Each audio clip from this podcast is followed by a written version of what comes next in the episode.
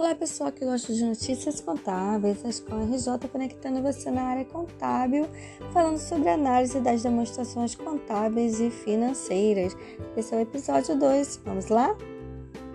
A análise de balança é uma das principais ferramentas para auxiliar a tomada de decisão e ela é dividida, né? ela pode ser dividida em análise contábil, em análise financeira, análise de alavancagem financeira e ainda análise econômica.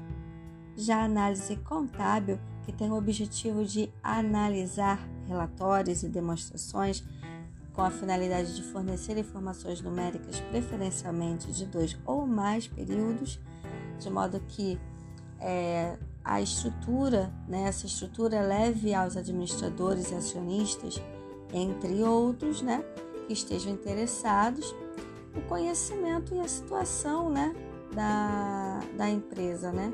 Que eles possam vir a conhecer a situação da empresa para que possam tomar decisões.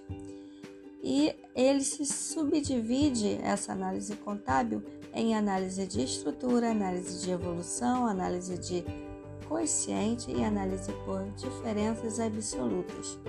A análise financeira é tradicionalmente efetuada através de indicadores para análise global e a curto, médio e longo prazo, da velocidade do giro dos recursos.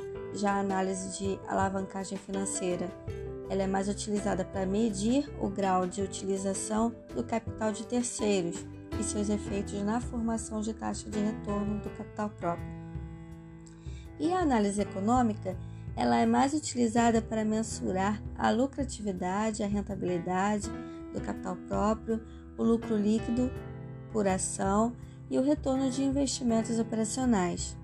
Mas com a RJ trazendo mais informações para o seu dia a dia, esse é o podcast Alinda Notícias com a RJ, segundo episódio sobre a análise das demonstrações contábeis e financeiras. Eu sou Cristiane Guiot, conselheira fiscal da Escola RJ. Te encontro no próximo episódio. Até lá!